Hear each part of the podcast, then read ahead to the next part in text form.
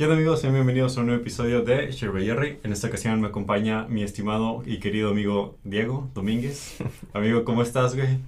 No, estoy muy bien, la verdad. Pues ya, ya tienes tiempo haciendo esto y pues muchas gracias por la invitación, Jerry. No, güey, Un nada. gustazo venir aquí contigo. Güey, me sentí como en televisión. Este, Sí, se sentido de televisión. Pero, güey, yo estoy encantado. El plan es invitar a todos mis amigos. Ya era tiempo de que tú le cayeras. Ujú. Este, tú eres un amigo ya de preparatoria. No te conozco desde antes, según yo, a partir de No. preparatoria. Ujú. Estoy muy emocionado. ¿Cómo estás? Ahorita normalmente hago esta pregunta. ¿Qué onda? ¿Cómo andas el día de hoy, esta semana? Pues la verdad que estoy bastante bien. eh, como te decía, estoy pensando en cortarme el cabello, ¿Estás entonces va a ser un Diego muy particular Sí. en este capítulo. Güey, porque, estaba sí, este es el estilo único que vamos a ver ujú, en Diego. Diego Underground Aesthetic. Ujú. bueno, sí, así lo denomino yo, ¿no? Güey, es que, de hecho me metí a tu perfil de Instagram. Ujú. Dije, ah, pues vamos a ver, ver qué curiosidad le sacamos. Y ya no tiene, güey, cinco, sí, tienes seis fotos ahorita. Ujú. Cinco son tuyas rubio. Ya no me acordaba de cómo era. ya, no me acordaba de cómo eras con el pelo negro. Sí. Nada más que tengo muy, bueno, yo creo que a muchos nos pasa, ¿no? O sea, me tomo fotos y sí he subido algunas que otras, Ujú. pero de repente eh, digo, pues ese Diego ya no es y ya no me gusta cómo salgo así, las archivo, no las Los borro. archivo, Ajá, Y ya, tampoco no me gusta tener el perfil lleno ahí de fotos. Simón. ¿Y por, qué, ¿Y por qué te pintaste el pelo? No me acuerdo. Pues la verdad Se- que se ve fue... chido, se ve chido. Pues Y la ya- verdad que fue... Y ahorita se te ven las. Sí, ya se me la- ven las mucho raíces. las, las raíces, pero siento que eso le dan todavía un en- Ujú. punto ahí más... Próximamente quizá yo me pinte el pelo. Sí, yo le digo que lo haga, digo, yo creo que todos deberíamos a veces probar cosas nuevas. Yo la verdad que lo hice, fue algo muy espontáneo, no lo tenía planeado. Mi mamá un día llegó con tintes que vaya a comprar porque tiene una estética. Simón. Y de ahí dije, bueno, sí, ¿qué tal si lo hacemos? Dijo, sí, y en ese rato lo hicimos. Y no me arrepiento, la verdad. Se ve cool. Se ve cool. Se ve cool. Gracias. yo echándome flores solo, pero sí. Diego Rubio. Este, amigo, pues quería platicar. Este, tú eres un, un perfil muy. Este, muy interesante, güey. Tienes la parte eh, económica y también tienes la parte humana bien chida. Este, entonces me. Realmente estoy muy entusiasmado por platicar contigo. Ujú. El plan es platicar un poco de ti y también un poco de, pues, la parte económica que estudias tu economía. Sí. este, nomás unas cosillas. Primero empezar este, dando un poco de contexto. Tú y yo nos conocimos en la preparatoria Alfa. Ujú. Este, posteriormente conseguimos una beca para estar aquí en el TEC. Tú la tienes 100%, líderes del mañana. De hecho, Ajá. aprovecho. No, pues, 10 de la mañana, ahorita si quieres te hablo un poco más de ello. Ujú. Pero hay convocatoria todos los años, entonces si llegas a hacer un clip de esto, pues la verdad que me gustaría aprovechar para invitar a todas aquellas personas, Date. Pues que a lo mejor no tienen los recursos para una carrera universitaria, por ejemplo en el Tecnológico Monterrey, pues sabemos que no, sus costos no, no son Está- para cualquier persona, sí, para la persona promedio en México, pero pues si creen que tienen el perfil y tienen ganas de cambiar a México, la verdad, Ujú. pues esta es una gran oportunidad para ¿Y cualquiera. cuál que es el perfil para un líder del mañana? Para ser líder en mañana, pues debes de tener, por lo general, pues mucha actividad. No solamente ser un buen alumno, sino, por ejemplo, tener algún proyecto social, actividad social, ¿no? Más allá de lo, de lo que sueles hacer dentro del salón de clases. Y pues tener muchas ganas de cambiar a México, literalmente. Y eso se refleja en eso. Y entonces, si tú crees que tienes estas características, pues aplica, no te vas a arrepentir y posiblemente sea una oportunidad que cambie tu vida como si yo siento que está cambiando la mía. Sí, y la de muchos. De hecho, quería empezar justo por esto porque, como estuvimos en la preparatoria Alfa, que también estuvimos Ujú. ahí becados, y luego estamos ahorita también becados, es una gran oportunidad que pues no muchos tienen. Ujú. Y, y ahorita acabas de mencionar que tienes una parte como de responsabilidad social o que quieres ayudar a México. Este, y antes de ir a eso, o sea, que tú, te quería preguntar, ¿dónde crees que estarías si no hubieras estado ahorita en el TEC y, o en la preparatoria? Pues yo creo que Porque es... ajá, sí. el contexto es... O sea. Pues la verdad es una pregunta que me hago muy seguido. Y yo creo que cualquier, yo creo que cualquier otra persona se la, se la ha hecho, ¿no? Sí. ¿Qué sería de mí si no hubiera pasado tal cosa, tal cosa? Eh, yo creo que, pues es algo que me sorprende sobre la vida, ¿no? Es como que son cosas que, por ejemplo, yo nunca tenía, yo nunca pensé que fuera a estar en el TEC cuando fuera, iba a entrar a la universidad. yo tampoco. Eh, entonces pasa y dices, bueno, ¿cómo es que llegué ahí? Pues fueron circunstancias que se dieron. Aquí el tema fue que, pues también en cierto sentido los aproveché. Fue, fue un Eh, factor de suerte, pero de trabajo y aprovechar las oportunidades que tuviste. Sí, sí, sí. Desafortunadamente, y más en México, pues las oportunidades a veces son muy limitadas. Y pues la verdad que somos afortunados de que nos haya tocado primero entrar a la, a la preparatoria alfa. Ya, y luego que hayamos, porque ahí todavía hubo mucho trabajo que hacer, y que luego tuviéramos la oportunidad de aplicar a todas estas becas y que nos escogieran. Entonces, pero sí, regresando a la pregunta, qué sería de mí si no hubiera estado aquí, la verdad que no sé, yo creo que pues siempre he tenido interés por, por aprender, la verdad que aprender es algo que, que me gusta mucho. Siempre te, soy un tipo que, que de O hecho... sea, hubiera- tú si hubieras seguido estudiando. Sí, hubiera seguido estudiando seguramente, yo creo, pero no sé si tal vez eso piense porque pues desde temprana edad entramos a, a alfa y es algo que te van inculcando. No sé, a lo mejor si no hubiera entrado a alfa ni nada, a lo mejor, no sé, estaría haciendo otra cosa. Sí, o no muy diferente. Yo me acuerdo una vez platiqué con uno de Alfa de la generación de arriba y me había dicho que él lo más seguido, lo más seguro es que si no hubiera entrado a Alfa, que Alfa es de la Fundación Alfa de pues de Grupo Alfa. ah, de Grupo Alfa, este que si no hubiera entrado ahí, lo más seguro es que se estuviera drogando ahí con sus amigos, o sea, como que él veía el, su contexto Ujú. y veía cómo se comportaban sus, pues, las personas ahí normalmente. Y decía, yo, no, yo, si no hubiera estado por aquí, lo más seguro es que me hubiera ido por este camino que es, ajá, que el contexto te indica. Porque realmente, pues, el contexto muchas veces te dice por dónde va a ir tu futuro. Sí, bueno, y ahora que estudio economía, pues la verdad que justamente elegí esta carrera porque, bueno, me apasiona obviamente mucho los números y tal, pero también toda esta parte social me interesa muchísimo. Y en economía, pues tratamos de responder preguntas muy interesantes en de desarrollo, por ejemplo, pobreza es un gran tema y hay mucha investigación al respecto. Pero justamente eso que mencionas de qué tanto determina, son preguntas que también me llevo a encontrar en algunos papers, de por ejemplo, qué tanto determina que crezcas en cierto lugar, algo que se llama neighborhood, neighborhood effects Ujú. No sé cómo sería la traducción, pero por ejemplo es una investigación que leí hace, hace poco que hablaba justamente qué tanto determina que nazcas en un, par- en un lugar en particular y qué tanto eso determina tu futuro, o por ejemplo, cuán tanto determina tus ingresos, qué tanto determina las oportunidades laborales que vas a recibir. Cosas interesantes que así surgen, entonces, pues de, sí. de hecho, creo que una vez te llegué y estabas leyendo uno de, incluso, si hay parques, si afecta en tu comportamiento, o no me acuerdo si eras tú o, o no. Ujú. Pero si había parques o comunidades donde te pudieras como realizar o, o expresar o correr simplemente, este, afectaba mucho en, en quién eras, en tu personalidad, en qué tipo de actividades se tenía en la comunidad y cómo afectaba a ti. Entonces, si hubiera estado interesante, pues es una respuesta que nunca vamos a saber, pero... Pues digo, son preguntas de investigación, hay gente que está allá afuera No intentando pero, responderlas. pero me refiero a algo más personal tuyo. Pues digo, desde lo personal te digo, siento que son, se me han presentado circunstancias y pues yo no puedo explicar esas circunstancias porque son simplemente cosas que llegaron a mi vida que no tenía planeado y se fueron dando las cosas, Sí, güey. afortunadamente, porque afortunadamente. sí. También hay muchos compañeros que pues han tomado otros caminos y así. Y, pero bueno, esperemos que les esté yendo De, de líderes del mañana, este, justo hoy estaba platicando con una amiga y me decía que pues, ella pensaba que la mayoría de las personas que están aquí en el TEC son de clase pues media alta. ¿Tú crees que aquí en el TEC es la mayoría media alta? ¿De líderes del mañana? No, o sea, en general del TEC, estudiantes del TEC. Yo Pues, diría que no. Pues yo diría, por el, bueno, por el costo de la colegiatura, yo diría que no, digo. Están 130 mil pesos el semestre, 133, creo. 2022. O sea, es una cantidad, o sea, yo si no estoy aquí, mis padres probablemente no, o sea, no, no sé, ni el No, chiste ni pudieron haber pagado, yo creo que en- puede ser clase media alta y alta, puede ser, porque también ofrecen planes de pago, Sí. entonces no sé, un crédito o algo, pero sí, no entra aquí cualquiera. Pero, ah, y, y te hacía esa pregunta porque justo en Líderes del Mañana apoyan a muchas personas que no están en esta situación económica, que pueden entrar fácilmente. ¿Conoces algún, conte- algún contexto o algún tipo de situación nomás para destacar que si no existen, que no, ajá, exacto, que... No, pues por ejemplo, o sea, también que presentes esta situación socioeconómica es una de las condiciones para, para que ganes la beca. O sea, puedes entrar, pero si no cumples con este requisito probablemente no la ganes. Ujú. Eh, porque de hecho hasta te hacen un estudio socioeconómico. Me acuerdo que cuando estuve aplicando fue una señora y hacen unas preguntas socioeconómicas. Entonces, pues sí se aseguran también de esa parte, ¿no? que necesites. Sí, obviamente. Sí. Obviamente, sí. Sí, yo nomás quería concluir de que no todos... Es que aquí en el TEC hay mucho, siento que variedad, o sea, como hay muchas personas becadas, Ujú.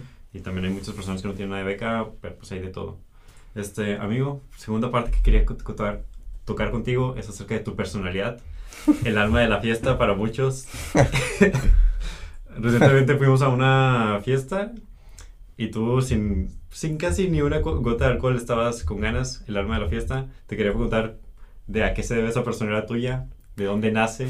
¿Cómo eras en primaria? No, ¿Cómo pues creo, eras en que, secundaria? yo creo que me estás pintando muy fiestero. No, yo la verdad que, o sea, Pero eh, no, no, no fiestero, alma de la fiesta. O sea, vas a Ah. una fiesta, no significa, fiestero siento que es que va, a muchas fiestas. muchas fiestas. Ok, ok. alma de la fiesta es que a la que vas, destacas por, por decirlo. No, pues yo creo que, bueno, No, siempre, pero... Pues yo creo que depende de algunos factores. eh, pues por ejemplo, en mi casa me toman de tímido. Yo les digo, pues la verdad, ¿En tu que- casa te toman de tímido? Sí, bueno, o sea, de, pues sí, no tan social, pero yo no sé, o sea, tal vez porque en- en la dinámica familiar no se presta para tanto, ¿no? Pero, pues no, cuando voy a las fiestas, la verdad que no sé, a mí me gusta bailar, me gusta el reggaetón, me gusta hacer networking, dijo, dijo un amigo. Sí, sí, sí. Entonces, pues la- no sé, sobre ese tema, pues no, pues he intentado últimamente como que disfrutar más las cosas, ¿no? Ujú. Y si, si quieres hablamos de cosas más filosóficas y demás, pero... Sientes, nada, pues aquí vamos a ver de todo. Dale. Sient- o sea, sientes que hubo tipo un antes, o sea, eras antes, antes, de- o sea, eras una- de una forma antes de pandemia y otra después, después de pandemia, o sea, en relación a esto de tipo las fiestas o de querer aprovechar más o disfrutar más el momento, porque uno, Ujú. tipo en la pandemia es como que no tuvimos nada y luego después como que queremos aprovechar más, queremos como que valoramos más el momento de que fue, me puedo morir en cualquier instante, ahora sí, Ujú. no sé si... Pues yo creo que, bueno, en general toda, yo creo que todos, ¿no? O sea, Ujú. toda la vida es como que tu personaje va cambiando. O sea, yo creo que la pandemia sí influyó, pero no fue como que el hito de mi vida, ¿no? Ujú. O sea, yo, o sea, desde, pues sí, a lo mejor el- cuando estaba en primaria o así, crecí con inseguridades como todos. Preguntar- Pero yo creo que algo que sí me ha ayudado es que me he rodeado de personas correctas. O sea, tú y mi- nuestro grupo de amigos. Siento que ha influido mucho en cuanto a cómo he ido desenvolviendo. Porque somos un espacio, pues, en donde... Seguro. Un espacio seguro, en donde nos apoyamos, ¿sabes? Donde nos reímos. En nos- donde los buenos momentos se disfrutan y los malos, pues, se afrontan. Entonces yo creo que el grupo de amigos, eh, al menos para mí, pues, ha tenido un gran peso. Un gran peso y eso me ha ido ayudando cada vez a sentirme más seguro de mí mismo Ujú. en lugares. Y, por ejemplo, cuando estoy en una fiesta y estoy con ustedes, me siento mucho más seguro. Ah, por ejemplo, y salgo con a otras personas, Sí, de es hecho, como que me me- cuesta más trabajo. De hecho, ahorita me acordé en la ot- otra fiesta que fuimos, en donde nomás estabas más tranquilo. no- bueno, también el ambiente tiene que ver, Ujú. pero, pero sí. ¿Y cómo eras en primaria y secundaria? Dijiste que te hacían bullying de alguna manera o... Porque muchas veces, Ajá. o sea, no sé nada, por eso te pregunto. Sí. Este... Esto ya parece terapia. Es- No, no, no. No, pero, pero te cuento porque muchas veces, muchas personas, o sea, cuando no destacan este, de una forma o no, no, no pertenecen de una, Ujú. a algo, quieren destacar por otra cosa y desarrollar una personalidad muy interesante. Ujú. En tu caso, tu personalidad es muy interesante, Sí. y muy divertida, entretenida. O sabes, yo disfruto mucho platicar contigo. Entonces, no sé si. Ah, ¿cómo eras en tu primaria, secundaria, güey? Pues yo, pues yo la verdad, o sea, lo que siempre sí he tenido es... eh, y en preparatoria, es- no me acuerdo tampoco cómo eras. No, pues siempre he tenido como que esa ganas de tener muchas áreas de interés. Ujú. A veces puede ser malo porque distribuyes tu, tu energía para muchas cosas, pero siempre intento estar aprendiendo cosas nuevas, eh, estar Ujú. explorando cosas nuevas. Y desde, desde pequeño, o sea, en primaria, por ejemplo, pues en mi familia es de fútbol. Y dije, bueno, vamos a intentar box, ¿por qué no? Y fui a box. Tu familia es de fútbol. Pues sí, bueno, también un poco de box, pero nunca nadie lo había practicado. Entonces dije Ajá. un día, bueno, ¿por qué no entramos a box? Y parte de mi infancia estuve ahí en box. ¿En Y es- sí, y he estado así constante. Y ahora en la universidad, pues mucho más, aunque el tiempo es más limitado. O sea, se- tengo dudas y intento darle respuesta. Intento siempre estar abierto a cosas nuevas. Incluso también al momento, por ejemplo, de formar opiniones o así, intento siempre estar abierto. Sí, es algo chido de ti. Siento yo, sí. Pues yo creo que es una habilidad, digo, no, no, es una habilidad, siempre in- intento estar consciente de eso. Porque es muy difícil y como humanos, o sea, siempre estamos, es fácil colectivizar las ideas. O sea, y creo que... O irse a polos. Sí, sí, sí. eh, a veces es lo más eficiente porque en comunidad es imposible de que estés, estés analizando cada tema en particular. La vida no te da para tanto. Colectivizar ideas a veces es más eficiente. Pero que estés consciente de eso te hace ver las cosas diferentes y a veces llegar a conclusiones diferentes. Simón, concuerdo totalmente, amigo. Una, Luda te quería preguntar acerca de su am- relación amor-odio. De hecho, o sea, le preguntaba a Katia, a Luda, de que, oye, quería, sería interesante preguntarle a Ujú. Diego. Este, y uno decía, pues, lo, tienes, a Luda la conoces desde preparatoria, ¿no? Sí, sí, lo di. Bueno, la conocí en centros, o sea, en secundaria, la conozco ya hace mucho tiempo, desde secundaria. no más, a ver, supongo que quería ver si decías algo de ella. Este. No, pues, de, pues Lodim yo la considero mi mejor amiga. O sea, te digo, es una de esas amigas que creo que... Es que Luda proporciona mucha confianza. Sí, yo creo que... Y hace segundas. Sí, nunca había tenido relación. Ella con Joana, o sea, creo que fueron esas amigas que empezaron, digo, esta transformación que he tenido. Eh, porque son personas muy agradables y es como que siempre, no sé, como siempre te dan en el clavo, ¿no? O sea, en los momentos buenos siempre están ahí y en los malos también. Entonces, y Ludín García, pues desde secundaria la he conocido y hasta la universidad, pues todavía estamos juntos en la misma carrera. que hecho no sé cómo coincidimos en la misma carrera. ¿Eh? ¿Te la copiaste, No, no, no, según yo no nos la copiamos, pero bueno, estamos aquí, entonces compartimos mucho tiempo todavía y es una gran amiga, es mi mejor amiga. Saludos para... ¿Cómo se llama el grupo en donde, cómo se llama, eh, ahorita cómo se llama el grupo en donde estamos todos? Terry, pero nadie el nombre Saludos al grupo, seguro van a ver esto. Sí, sí. Este, oye, y acerca, o sea, tienes ahorita la beca, dices que tienes una parte como responsabilidad social, o que en parte es por que te eligieron. ¿Sientes presión o, has sentido que tienes presión por parte de los demás de hacer algo, ya sea por parte de tus papás o parte por parte de la universidad o por parte de tus amigos o maestros, no sé? Mm, pues yo creo que no presión, porque estoy convencido de que estoy haciendo lo correcto. De hecho, o sea... ¿Qué estás haciendo como? O sea, yo creo que, bueno, lo que intento es tener una meta en claro, ¿no? De qué quiero hacer. Entonces, digo, no, no lo entiendo en claro. ¿Y cómo le haces? O tan en claro, pero, o sea, intento que cada cosa que hago tenga un sentido. O sea, obviamente la universidad ya de por sí es un, es un factor clave para cualquier persona. Pero digo, o sea, sí siento esa presión porque ya desde el momento en que haces cosas diferentes, por ejemplo, en mi familia apenas voy a ser la segunda persona que acaba una carrera universitaria. ¿En tu familia? Sí, bueno, en mi familia cercana tengo dos tíos que ya tienen una carrera pero mi familia cercana, pues voy a ser el segundo. Entonces, pues sí hay expectativas, ¿no? De que hagas algo. Y sí se siente, pero, o sea, yo tengo, tengo confianza en que, o sea, estoy haciendo lo correcto y de que voy a lograr cosas. Entonces, eso como que neutraliza esa presión que... O sea, sí. confiar en lo que tú estás haciendo te da tranquilidad. Sí, porque obviamente en la familia también se siente como que esa presión de que, ah, está ahí. ¿Sientes que es ¿Sientes que llegas y que, ah, Diego, ya he acabado la carrera o algo así? Sí, sí, sí. No, pues siempre pasa, ¿no? Creo que a ti también te pasa. Pero... Pues, sí, pero, por pues cambia mucho. Por ejemplo, en, mi caso, o sea, eh, eh, de que tu familia solo haya dos personas que hayan acabado la carrera, si lo entendí, cambia a, mi caso en donde ya hay más personas que hayan acabado la carrera, entonces la expectativa es, ya es como que lo normal y acá ya es como una excepción. Sí, es bueno, es que, o sea, yo siento que incluso esto, esto que estamos sintiendo, yo creo que tú sientes más o menos lo mismo se alinea con los objetivos de todos estos programas, ¿no? Estos programas de beca. Por ejemplo, líderes y alfa, pues en sí lo que buscan en sí es la movilidad social en México.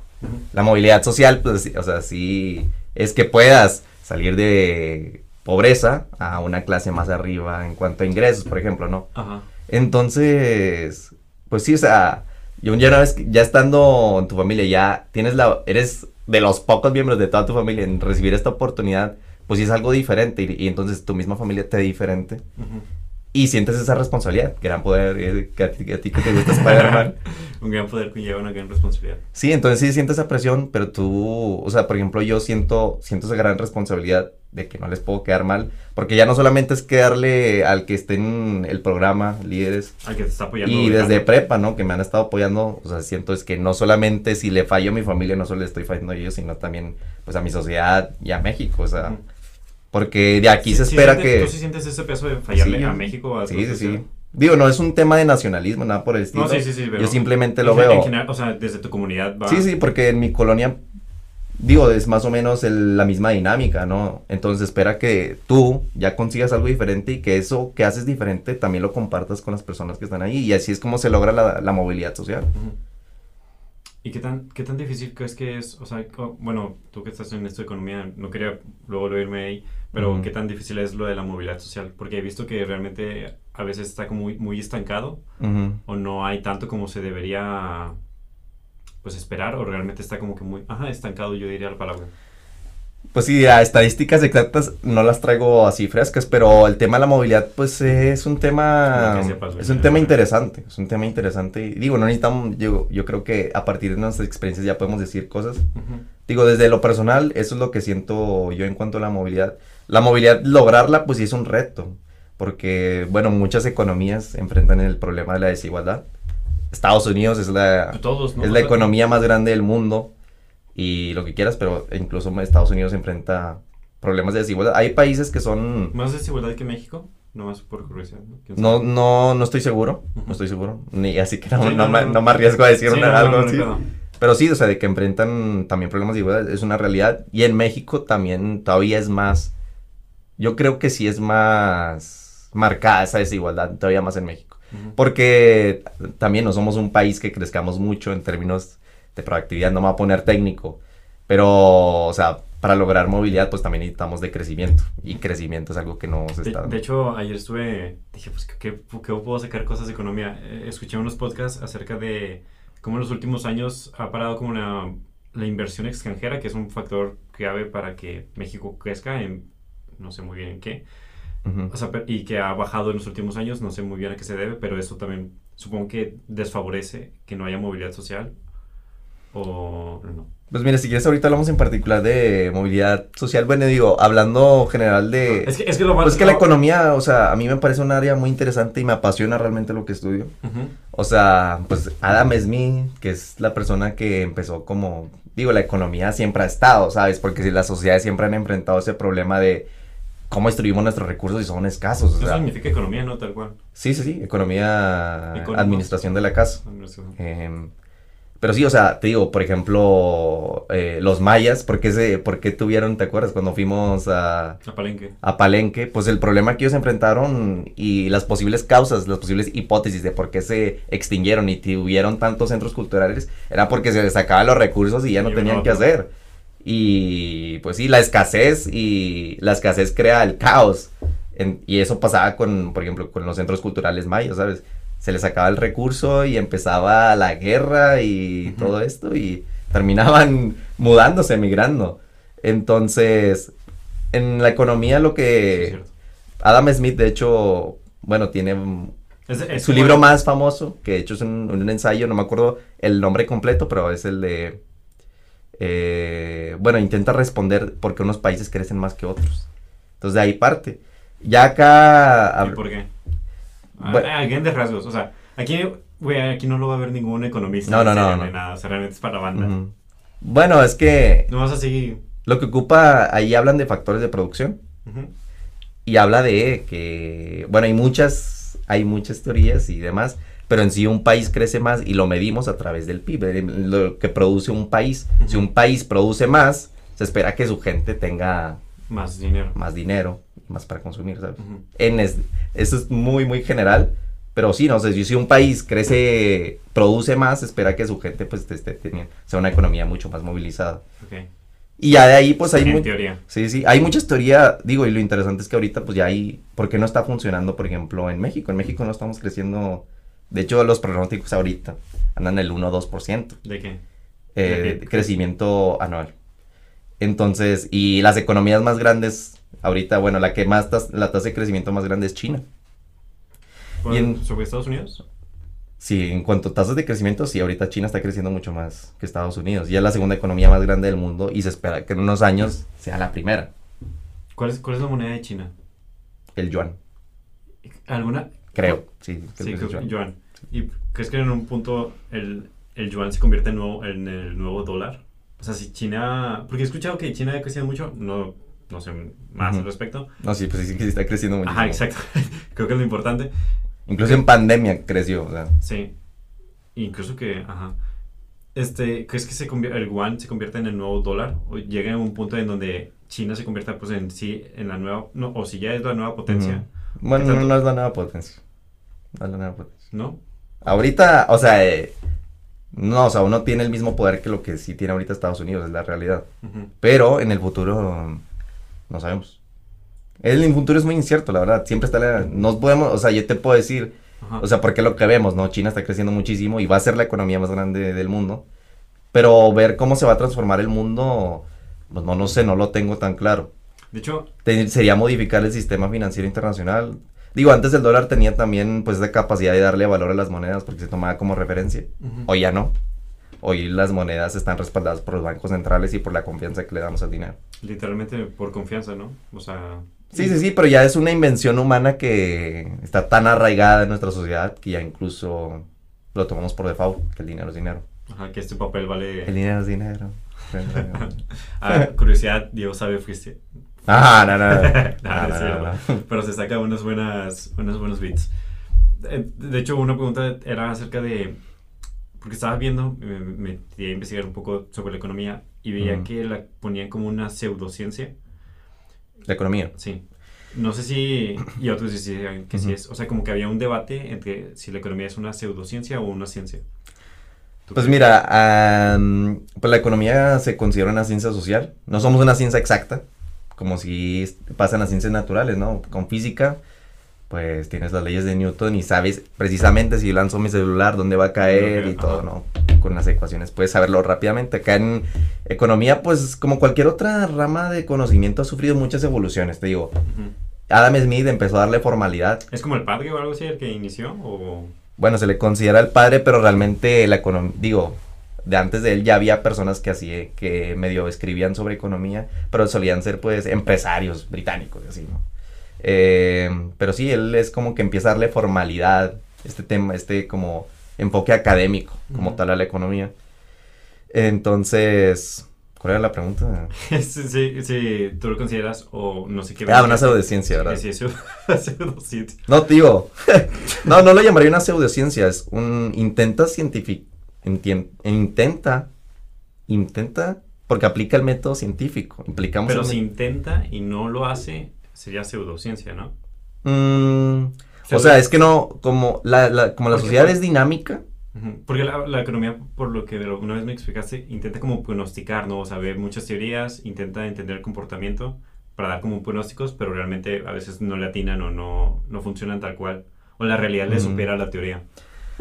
pues mira, cualquier pronóstico, o sea, cualquier pronóstico en la rama que sea, no- es muy difícil que le vaya a atinar. Sí, sí, sí. Eh, pero acá en la economía, te digo, no sé si considerarla pseudociencia. Yo digo que, que no, o sea, simplemente trata de abordar y generar respuestas a partir de la forma en que generamos conocimiento en el siglo XXI y en los últimos dos siglos, que es a través de la ciencia, el método científico. Ujú. E incluso, bueno, el siglo pasado incluso llegaron a haber ramas, bueno, esta ne- economía neoclásica, pues justamente fueron un grupo de científicos que intentaron, in- hay un, intentaron aplicar incluso fórmulas físicas a problemas económicos. Lo interesante acá es que incluso se han encontrado de que ciertas cosas, ciertas fórmulas físicas han llegado a dar resultados en ciertas cosas en problemas económicos. Es muy interesante, de hecho. Ok. Entonces, no sé si, no, no creo que llamarla pseudociencia porque no es como que, bueno, a partir de la alineación de las estrellas tú eres Géminis y te va a ir bien. Ujú. Sino es a partir de evidencia. Ya a partir de este análisis tenemos esta respuesta. Y que se ponga a discusión como debe ser en la ciencia. ¿Y, y no crees que, o sea, bueno, un- uno de los argumentos que decían de por qué era pseudociencia era porque también estaba muy basado en las ideologías de las personas que tomaban las decisiones o hacían los modelos. O sea, de, pues tengo ciertas ideologías, estas bases, este, teóricas, llámale, no sé, lo que sea, ideología, filosofía, forma de pensamiento de ver el mundo y que estas aplican o, o- o se toman a la hora de tomar las decisiones económicas y, y no solamente son como racionales. Ujú. No, o sea, yo creo que, eh, bueno, particularmente ese argumento yo no estaría de acuerdo por lo Ujú. siguiente. Eh, o sea, la ideología está presente en cualquier persona. Sí. Y no solamente eso se presenta, sino, o sea, sino cualquier ciencia social sería, cualquier ciencia que intente estudiar la sociedad sería una pseudociencia. Porque no tenemos la facilidad de las ciencias naturales. Ajá, de estudiarlo fuera del humano, o sea, de estudiarlo fuera Exactamente, o sea, con la, a partir de la naturaleza, pues la naturaleza se comporta muy diferente a la sociedad. Ujú. Entonces es La muy, naturaleza. puedes llegar a, a, a respuestas casi exactas, porque nunca vamos a llegar a lo exacto, Ujú. pero sí a lo casi exacto.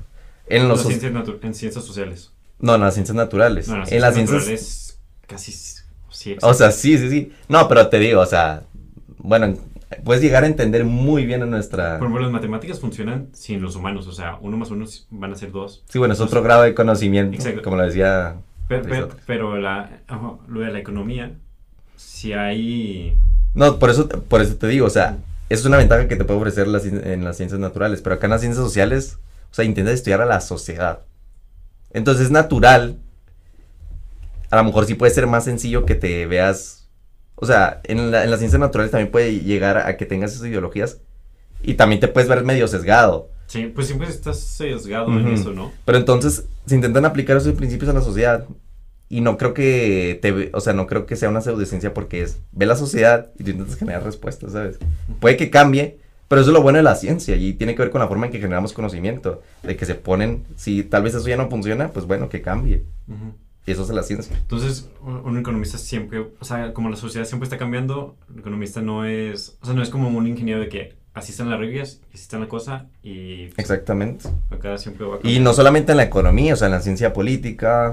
De hecho, el otro día me, com- lo me demás, comentaste ¿no? que, no me acuerdo si era que algo que, no, no me dijiste que no te gustaba, simplemente que no, no ah, tenías algo práctico, tal cual, era como que tú veías información, tú veías... Ujú. Bueno, aquí para todos aquellos que quieren estudiar economía, tengan pensado economía. No, o sea, justamente, o sea, en economía, en los primeros semestres ves, bueno, tiene que ver mucho también con la universidad en que vas y la fase en que está ahorita la economía. Sí, llegas ahorita y, por ejemplo, ves muchos modelos y estos modelos, te digo, pues son abstracciones e intentan dar respuesta a problemas económicos. Pero sí, no, no estás aprendiendo como que una habilidad así exacta como si te enseñan los ingenieros, Ah, digo. me habías dicho que era más que todo como pensamiento lógico, racional o Sí, sí, sí. crítico. O sea, es más, acá lo que yo le saco de valor a la, a la, a la carrera es que me están enseñando a pensar como un economista y tengo una lógica de economista. Puedo en, por ejemplo, un financiero. O sea, yo ahorita yo estoy especializándome en finanzas, Finanzas. pero un financiero yo siento que, o sea, entra de lleno a la bolsa y tal, un- a una parte del sistema. Ujú. Acá vemos todos los sistemas, ¿sabes? No solamente vemos el sistema financiero, sino Entonces, todo. y, y un economista, por una, una parte es el lado financiero, pero un economista también tiene como la parte de toma de decisiones. Pues me habías dicho, ¿no? Como Pues que era de chido, el, o sea, macro. O sea, como, Sí, en la microeconomía, por ejemplo, empezamos a estudiar más o menos cómo tomamos decisiones, cómo, cómo optimizar esas decisiones, ese tipo de cosas. Oye, amigo, te, te quería preguntar, este, a grandes rasgos, ¿cuáles son los problemas económicos que tiene México? ¿Alguna idea que nos puedas dar? Este...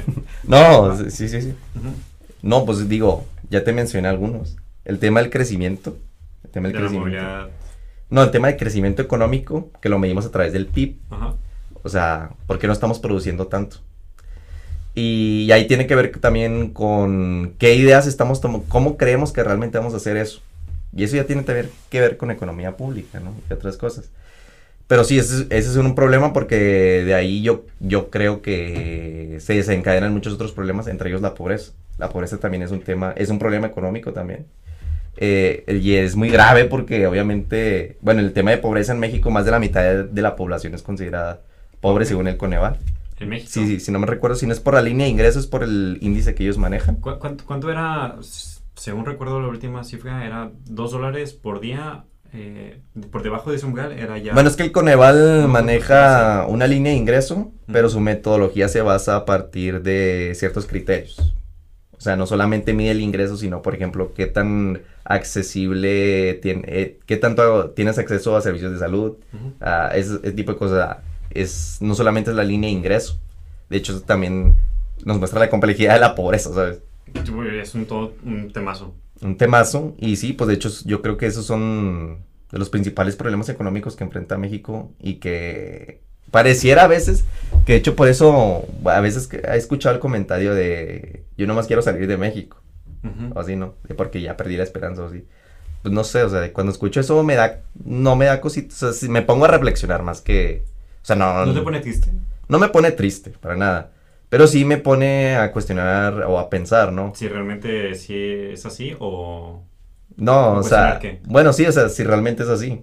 Yo, de lo que he concluido yo, ah, de momento, De o sea, es que, o sea, no puedo perder la esperanza porque es el lugar donde primero crecí, donde nací y donde puedo realmente generar un impacto. O sea, si yo pierdo la y donde esperanza... te importaría hacer un impacto, ¿no? Sí, sí, donde me importaría hacer un impacto. Digo, a lo mejor tú eres mexicano y dices, bueno, a lo mejor yo puedo hacer un impacto en otro lugar. Respetable. Se vale. Yo siento que, mm, bueno, si pierdo la esperanza en mi país, pues estoy perdiendo, Digo, suena medio nacionalista, pero no tiene que ver nada con nacionalismo. Es más, no, no, no. yo lo veo México como a mi sociedad, ¿no? A mi entorno. Entonces digo, Pues bueno, si yo pierdo la pues, esperanza, familia, si yo pierdo la esperanza, es como que qué posibilidad pueden tener ya no solamente mis vecinos, sino las futuras generaciones de este país. Entonces, pues sí. ¿Y, y qué tan, o sea, qué tanta esperanza en serio deberíamos de tener? O sea, qué tan complicado realmente es que los, los pobres o, o dejen de, de De estar ser así? pobres, sí. Ajá, exactamente, o sea, mm, ya me- es un tema muy complejo. Ujú. De seguro ni siquiera yo te puedo hacer las preguntas necesarias para que me respondas bien. Pero qué tan realmente difícil es o qué tan realmente fácil es sacarlos de esa situación. Porque el mismo sistema realmente Ujú. pues los mantiene ahí, ¿no? Siento yo. O sea, la otra vez estaba leyendo un libro que era acerca de, pues, de inversiones y explicaba bien de rasgos cómo funcionaba. Y entiendes por qué, oye, pues el que tiene dinero, el que tiene estabilidad financiera, por qué crece y por qué el pobre en situaciones eh, de emergencia, como puede ser esta pandemia, se ve en la necesidad de ser explotado o vender cosas eh, a menor precio, ¿sabes? O sea, realmente sí es rico más rico, pobre más pobre. Pues es que, bueno, aquí yo creo que qué tan probable es que un pobre salga de la pobreza. Tiene que ver mucho con el país y porque los países, bueno, a partir de cómo los conocemos, eh, pues se institucionalizan y cre- crean instituciones. Entonces, a partir de esas instituciones es como yo creo que se van surgiendo. Por ejemplo, hoy en día, puedes pensar, si yo te pregunto, ¿dónde crees que un pobre es más fácil que salga de pobreza? ¿En una dictadura o en una democracia? O sea, son, yo, y ahí es por eso, bueno, yo creo, porque por ejemplo hay un libro muy famoso que se llama Porque algunas naciones fallan, Why Nations Fail, y él da una visión muy institucionalista y a partir de ahí yo pienso que también el tema socioeconómico de cualquier país también surge a partir de las, de las instituciones, incluso a veces a partir de su historia. Porque a veces Ah, los sí, países sí. incluso se ven castigados por su misma historia, ¿sabes? Pues México, bueno, todo Bueno, México y Latinoamérica para empezar, ¿no? O sea, pues vimos colonias y las colonias a partir de ahí se establecieron instituciones que hasta el día de hoy incluso a veces siguen cobrándonos cuota. En cambio, por ejemplo, Estados Unidos, pues se dio de, sí tuvo, fue una colonia, fueron colonias británicas, pero se dio, De tuvo un manera. proceso muy distinto a como se dio en México y América Latina. Y bueno, y, ve- y vemos que, y bueno, por eso a lo mejor puede ser que haya sido más fácil para Estados Unidos llegar a ser la potencia Sí, eh, que es hoy en día. Realmente mucho tiene que ver el eh, como bien dijiste, el contexto y errores del pasado que seguimos arrastrando hasta ahorita. Eso parece ser, o sea, porque Pues, también no puede... pues, yo diría que bueno, siempre yo porque en- pareciera que son, te digo, es- y es lo que a veces algunos lo llamarían destino, Ujú. ¿sabes? Porque pareciera que todo ya está diseñado para que... prehecho, Porque de todas la desventaja que tenemos aquí es que solamente hay una cosa que va a pasar. Y si pasa eso en el pasado, de alguna manera ya te determina todo tu futuro, ¿no? Ujú. Por ejemplo, ¿cuál es la probabilidad de que Pues, ujú. Bueno, por ejemplo, durante el siglo XVI, que estaba todo este tema de las colonias, ¿no? Aquí España ya... Te... ¿Por qué España no conquistó Estados Unidos? Eh, bueno, Estados Unidos no era Estados Unidos, obviamente hubo unos migrantes británicos que llegaron aquí y se formaron las colonias, ¿no? Pero ahí, ahí es otro tema interesante, porque no llegaron también para ese lado. Ahí deberíamos de ver un poco más de historia. Pero lo que sí me parece interesante es que, por ejemplo, cuál era mm, la probabilidad para que todo esto se diera y los migrantes llegaran específicamente a ese lugar. Y Estados Unidos, algo que tiene, una, de las ventajas que tiene Estados Unidos es su geografía, por ejemplo. O sea, tiene Pero, grandes superficies planas que le permitieron, por ejemplo, de, pues de hecho, es- en producción agrícola es mucho más productivo que México.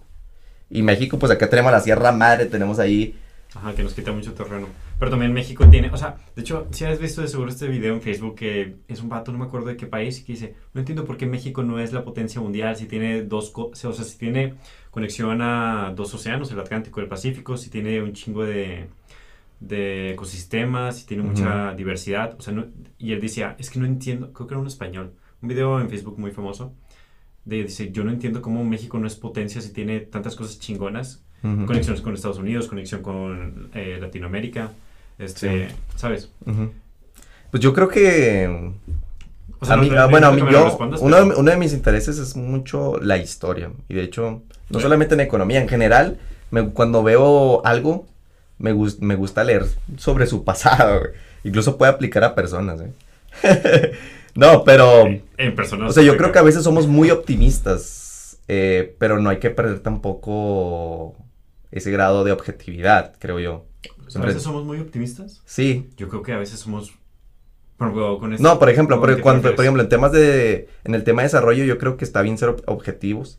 Digo, optimistas, pero también objetivos. Objetivos no de, ah, estoy siendo objetivo de que, ah, bueno, yo creo que es imposible que México vaya a seguir esta calidad.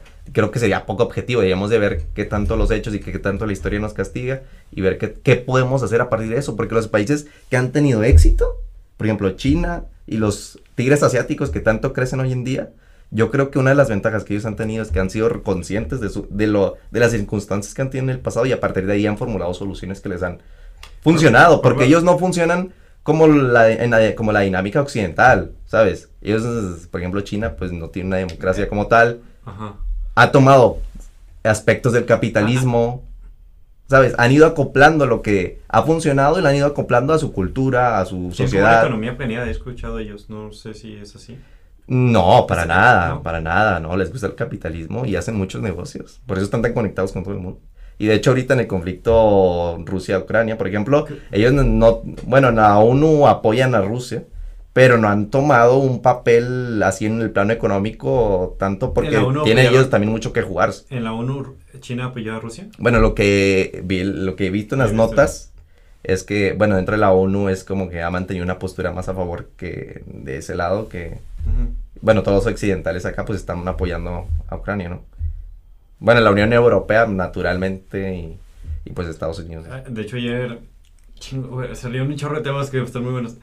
A- Ayer estaba viendo algo de sobre las sanciones que le estaban poniendo a Ucrania y que justo no es tan fácil poner las sanciones. O sea, como que entendí. inten- entendí eh, entendí, Ucrania? ah, que le estaban poniendo sanciones a Ucrania de tal manera. No, a Rusia. Ujú. Sí, que digo. De tal manera que como que se amortiguara o se apaciguara. Pero realmente estas sanciones, como pues entendí que Rusia tiene muchas importaciones, exportaciones De ener- energéticas. Los Re- gas le principalmente. afecta drásticamente a Europa y pues ahorcarlo realmente es ahorcar también, como pues por, por la globalización. O sea, ahorcas uno y también estás ahorcando a la otra vez. Sí, o sea, realmente, o sea, es una realidad, para empezar porque, te digo, en, los en el último siglo, pues estuvo desarrollando una dinámica de globalización, entonces Ujú. una realidad que a veces cosas que pasan en un lugar afectan a muchos lugares del mundo. Eh, y bueno, eso también ha venido no con el paradigma económico, o sea, el tema de tener globalización y eso es muy, Ajá. bueno, desde Adam Smith, eso se... Re- se- realmente, o sea, escribiendo, real- sí. si, si un país se ve afectado y está interconectado, es que todo está interconectado ya. O sea, sí, aquí hablando, hablando del tema ya particular de Rusia, pues son cartas que cada uno tiene, ¿sabes? Y por eso es muy compleja la geopolítica. Son... Ajá. Cada uno está jugando sus cartas, entonces... ¿Tú, tú ves, viste geopolítica en economía o es parte de- No, no la vi, pero he tomado alguna que otra clase. Ajá. Ahí mi profe sí la está viendo. Saludos. no, en segundo semestre llegué a llevar una relación internacional y tal, pero como, o sea, no, hay- no hay que ser tampoco científico, ¿no? O sea, tienen sus cartas cada uno y, y pues vamos a ver cómo está. Digo, hasta el momento no se ha llegado a una declaración de guerra de Occidente contra Rusia, porque también es muy peligroso. Digo, tenemos el miedo de la guerra nuclear, porque, bueno, solamente una vez en la historia se ha usado, bueno, dos se ha usado y el mismo país la ha usado, pero hoy, por ejemplo, Rusia pues también tiene su potencial nuclear. Yo creo un- que una guerra nuclear, obviamente, bueno, es lo que se busca evitar, es lo que se busca evitar. Pues eso fue la Guerra Fría, o sea, realmente fue como un... Como que nomás... Pues fue una- yo la llamaría como que una guerra de egos. de Eus. Pues sí, de egos. Y Ah, su- de egos, bueno, ok. pero esa batalla de egos fue una, no vamos a pelearnos tú y yo, sino que vamos a, a ver quién es el más chingón. Ujú. Y de ahí se, se desencadenaron algunas guerras puntuales, ¿sabes? En las Coreas, en la península de Corea, y por eso acabó Corea del Norte y Corea del. Sur, en Vietnam y demás. De hecho, antes, antes de continuar, te quería preguntar, ahorita mencionaste que la historia pues afecta drásticamente al, al presente, ¿no? Ujú. Y cómo a veces podemos estar cargando los errores del pasado. Pero por ejemplo, Alemania, que bueno, no sé mucho de la economía de Alemania, pero pues Alemania, por todo el contexto de la Primera Guerra Mundial y de la. Segunda Guerra Mundial, tuvieron varias sanciones también económicas. No sé si las siguen cargando, lo más seguro es que sí. Bueno, pues Alemania... y es potencia, ¿no? Según Alemania... entendido. Sí, bueno, es que ahí te estás... Bueno, Alemania es una economía de las más grandes de la Unión Europea. ¿Cómo- cómo Pero es que- eso pasó cómo es que justamente a partir de la Guerra Fría. Eso pasó, el crecimiento que tuvo fue gracias a la Guerra Fría y aquí te va. Bueno, la Primera Guerra Mundial, pues tú sabes, ¿no? También perdieron, les aplicaron todas estas sanciones. De, Versalles, ¿no? ¿Cómo se llama el tratado? ¿Sí? No, sí. No, bueno, no me acuerdo cómo se llamó el primero, pero bueno, ahí tuvieron sanciones muy fuertes que tenían que, pues, repagar toda la destrucción que se había hecho. Y justamente eso también le sirvió al discurso a Hitler para formar la Alemania nazi. la segunda. Y luego pierden la, la Segunda Guerra Mundial y... Terminan también, pierden más. Pierden más, pero ahí, ahí es un, ahí cambia la dinámica porque entra, sale obviamente la Unión Soviética, que se está expandiendo justamente también eh, en el oriente de Europa. Justo empezó la ONU después de la Sí, pues aquí ya se desarrolla la, Guerra Fría. Eh, y ahí sale la de la cortina de hierro que la llama el primer ministro Justin Churchill, eh, digo Justin Churchill, Churchill, Winston Churchill, en un discurso famosísimo en los Estados Unidos, en Estados Unidos, y ahí él habla de un discurso y habla de la cortina de hierro, refiriéndose a la expansión de la Unión Soviética en el oriente de Europa. Y eh, ahí todavía no se declaraba como tal la Guerra Fría, pero ya fue como un preámbulo de lo que venía. Y estando justamente ahí, pues para evitar justamente la expansión por la ubicación geográfica de Alemania, pues sirvió como una barrera, ¿no? De cierto sentido. Entonces, pues Occidente le invirtió muchísimo a Alemania y eso le ayudó para convertirse en... en, Estados Unidos, por Occidente te refieres más a Estados Unidos, bueno, Estados Unidos y Europa, sí. ¿le invirtieron a Alemania? Sí, sí, sí, o sea, porque justamente geográficamente, para detener, y estaba muy marcada ahí la guerra, la, esta, pues sí, no, eh, la división entre los bloques, el bloque soviético y los occidentales, pues eh, Alemania se convirtió en un lugar estratégico, literalmente, y además porque Berlín estaba dividida también entre los bloques soviéticos y los occidentales. Entonces fue más, que de hecho fue un error, fue... Durante la Guerra Fría, no me acuerdo muy bien, durante la Guerra Fría era donde estaba también el muro de Berlín. Sí, sí, sí. Sí, sí, sí. O sea, es que pues al perder Alemania la guerra, eh, pues se repartieron, prácticamente se repartieron Alemania y la capital que de hecho la capital estaba del lado del bloque del lado soviético. Se la repartieron entre los vencedores, entre ellos estaba la Unión Soviética. Y pues quedó la Unión Soviética a un lado y acá Francia, bueno, que al final entre Francia, Reino Unido y Estados Unidos se convirtieron en un bloque porque ya tenían este conflicto con el bloque soviético. Y Berlín también quedó partida y luego los... De hecho, mucha gente se estaba brincando por eso hicieron el muro de Berlín, porque mucha gente se estaba de que aprovechaban el tren para irse de un, de un lado a otro. Y por eso hicieron el, el muro de Berlín. Ok. Pero, y ahí fue más una batalla de, eh, de ideologías económicas, principalmente. Pero, continúa, ¿cómo es que se recuperó? O sea, ¿cómo es que se recuperó Alemania? Nomás porque Te digo, no, pues a partir de, ahí, digo, ahí estaba geográficamente, ahí estaba de que la tensión entre los ambos bloques y digo, no, a, al bloque occidental no le convenía tener una eh, su lado ah, ruso. O sea, porque también lo volvía vulnerable a que la Unión Soviética pues expandiera aún más, ¿no? Entonces se convirtió en un lugar estratégico y pues sí, ¿no? Y de ahí sacó, salió este el plan Marshall, creo que se llamaba, que fue una, fue un plan económico de Estados Unidos para apoyar justamente a Alemania y todos estos países que habían, venían acarreando lo de la Segunda Guerra Mundial. Y de ahí fue un punto, fue un hito, fue un hito, o sea, para que de ahí Alemania se, primero, se recuperara muy rápido y que ya una vez que terminó la, guerra mundial, pues que se convirtiera en la economía que... Está muy cañón, realmente. Supongo que es un caso de estudio simplemente Alemania porque... Sí, el otro día estaba leyendo un, libro de crisis, que habla de crisis, de cómo los países han afrontado sus crisis. Y el caso de Alemania, pues es un caso muy particular, muy particular porque se fueron acomodando las circunstancias, ¿no? Y pues sí, de perder todo en la Segunda Guerra Mundial, pues se recuperaron rápido. Ya de ahí, pues hubo cosas interesantes. O sea, dentro de su misma, su misma sociedad se tuvo que reformar. Venían, porque hubo un choque también ahí de generaciones. Eh, porque hubo un punto en que los, los alemanes jóvenes venía, veían como nazis a sus padres porque prácticamente les había tocado ese contexto. Y aunque no hubieras participado a lo mejor de manera directa, imagínate pues. Ah, y por eso durante la década de los 60 pues hubo este, marchas mm, estudiantiles masivas en Alemania. Bueno, de hecho, todo esto nos llegó hasta México, ¿te acuerdas lo que pasó en el 68?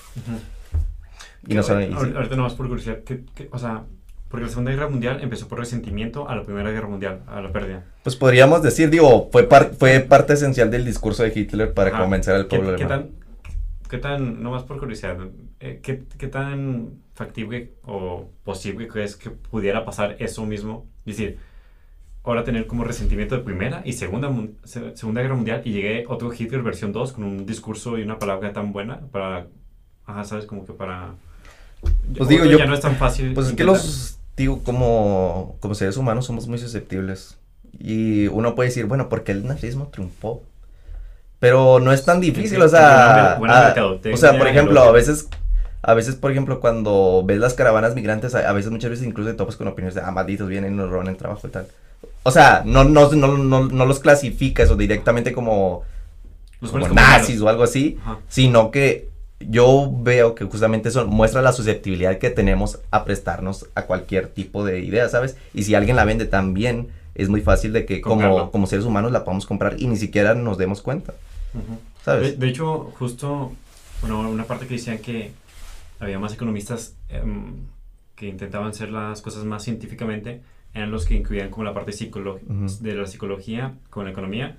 Eh, de hecho, la otra vez me platicaste, ¿no? Como que la psicología conductual, por así decirlo, en donde ya tienes o contemplas que el ser humano no toma decisiones racionales, que tienen más que ver como eh, los sentimientos, que pues la experiencia que... Pues, pues, sí, yo creo, justamente te digo, y me parece, y eso, y eso te, me trae mucho más de la economía, o sea, justamente hoy día en la economía se está dando como esta, como este cambio dentro de la academia, de, bueno, realmente hay un principio famoso en la economía que se llama el Homo economicus, que plantea un humano racional y, bueno, ciertas características, ¿no? Pero que es racional.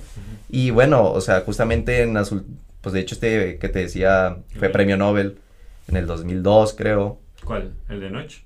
El, no, él no fue, pero no, no me acuerdo cómo si, eh, no fue si fue Goleman, no me acuerdo su nombre. Em, pero sí, justamente él era un psicólogo, te digo, ni siquiera economista, pero... ¿Daniel, Goleman?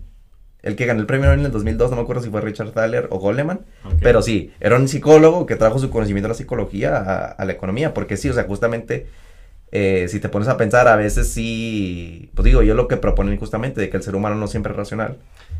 hay, un concepto, güey, ¿no? que se me... y es muy interesante, de hecho, y es una rama que me interesa muchísimo. Hay, hay, un concepto, no me acuerdo si me lo platicaste en una materia o en una optativa, que tenía que ver con que justo teníamos un como una idea de cómo es el humano, de que, ah, racional, el humano es libre, el humano es tal, y luego viene esto, no me acuerdo cómo se llama, güey, que dice, oye, el humano no es racional, el humano no es libre. Pues yo creo que tiene que ver con eso del homo económicos, homo no económicos, digo, ah, tiene un nombre, ellos tenían que poner, ellos tenían, tampoco, digo, de parte de la academia que sigue, bueno, lo que yo he visto, ah, no me ha entrado muchísimo, pero sí, o sea, pues es que la ciencia, para hacer ciencia a veces tienes que partir de supuestos, y a veces esos supuestos son poco realistas.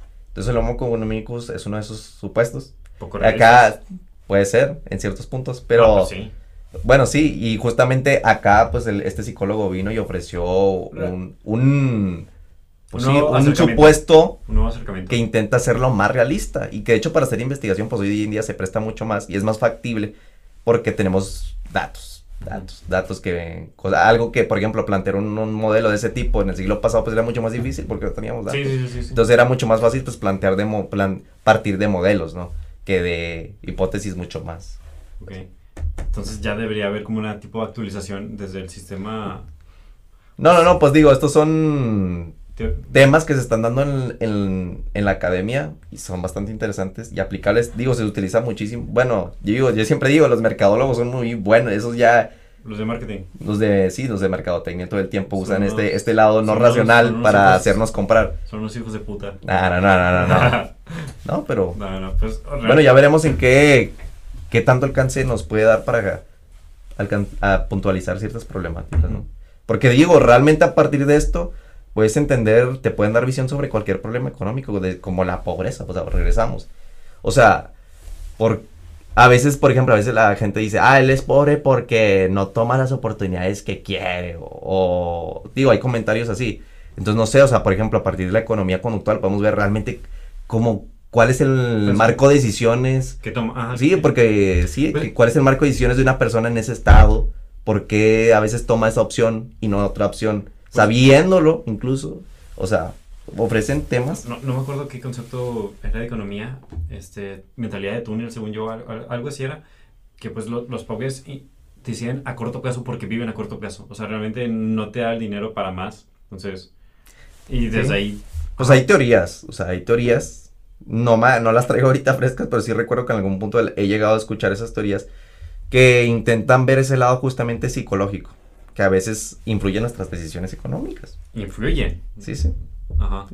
Digo, porque a veces puedes ser, puedes intentar ser racional, digo, Ay, porque de, de hecho es algo, tenemos, ahí dicen que tenemos un sistema 1, un sistema 2, que uno es el racional y otro es más el intuitivo. Ah, el intuitivo. El y intuitivo pues lo usamos la mayor parte del tiempo, ¿no? Pero por ejemplo, si vas caminando por la calle, de repente ves un perro o algo que viene hacia ti, pues probablemente te corras. No te vas a poner a pensar como que Ajá, lo, lo este perro irá hacia mí, a lo ¿no? mejor ni siquiera va a venir por mí, Sí, sí, sí, ¿sabes? sí, pero el otro, el racional también lo usamos. Sí, sí, sí.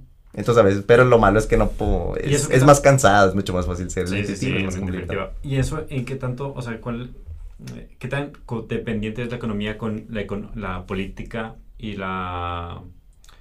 Ah, pues, o sea, ajá, porque hay una relación, siento yo, entre economía y política y cómo deberían de, pues, restringir una a la otra. Ujú. Pues si ya sabemos que, o lo de las pensiones, es un gran ejemplo que la vez me habías comentado. Si tendemos por nuestros sesgos este, cognitivos, humanos, a no ver a, cort- a largo plazo y no ahorrar para nuestra pensión, ah, políticamente les ponemos esta, pues esta norma, no, ley, no sé. Bueno, esto sí, bueno, esto se suele de, el término que suele abrir la política pública. Ujú. Y pues sí, o sea, de hecho los economistas se hace mucha política pública a partir de lo que estudiamos. Por ejemplo, estas nuevas áreas de conocimiento, pues sí, te ayudan a implementar otro tipo de políticas públicas. Ujú. Y pues justamente por eso te digo, no creo que sea una pseudociencia, sino es más bien una forma, intentamos utilizar la forma en que creamos conocimiento en el siglo XXI y el siglo pasado, y el siglo pasado, que, que es la ciencia. Ujú. Intentamos apli- hacer ciencia con lo que vemos en la sociedad. Entonces, pues esas son las respuestas que vamos llegando y te digo, hoy, en este- hoy se ofrecen estas nuevas perspectivas y es bastante interesante porque pueden tener potencial para generar soluciones que pocas veces se habían visto. O sea, solíamos estar acostumbrados a, por ejemplo, entre- bueno, en, en- para- a veces en soluciones económicas es, ofrece incentivos. De hecho, el otro día vi una imagen que decía, bueno, por ejemplo, digamos que quieres, tenemos el problema de que, mm, digamos, piensa en un problema de que en una escuela los niños están comiendo mucha comida chatarra y no quieres que coman comida chatarra. Y decía, bueno, un abogado probablemente diría, hay que prohibir, hay que prohibir la comida chatarra, de que no van a entrar. Y luego un economista probablemente diría, bueno, a lo mejor le das un incentivo, ¿no? De que come fruta y te, y, y te damos otra cosa. Y la, con, con la economía conductual, por ejemplo, que a veces también en las finanzas también se usa mucho, a lo mejor no sería, no doy un incentivo directamente, sino más bien juego con tus sesgos.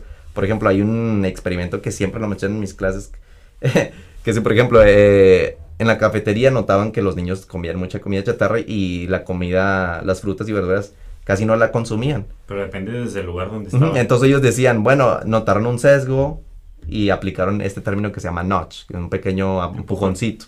Entonces ellos dijeron, bueno, en lugar de quitarlas y todo esto, aplicando esta teoría, lo que hicieron nada más fue modificar el acomodo de los alimentos Y, eso veían, y vieron resultados significativos.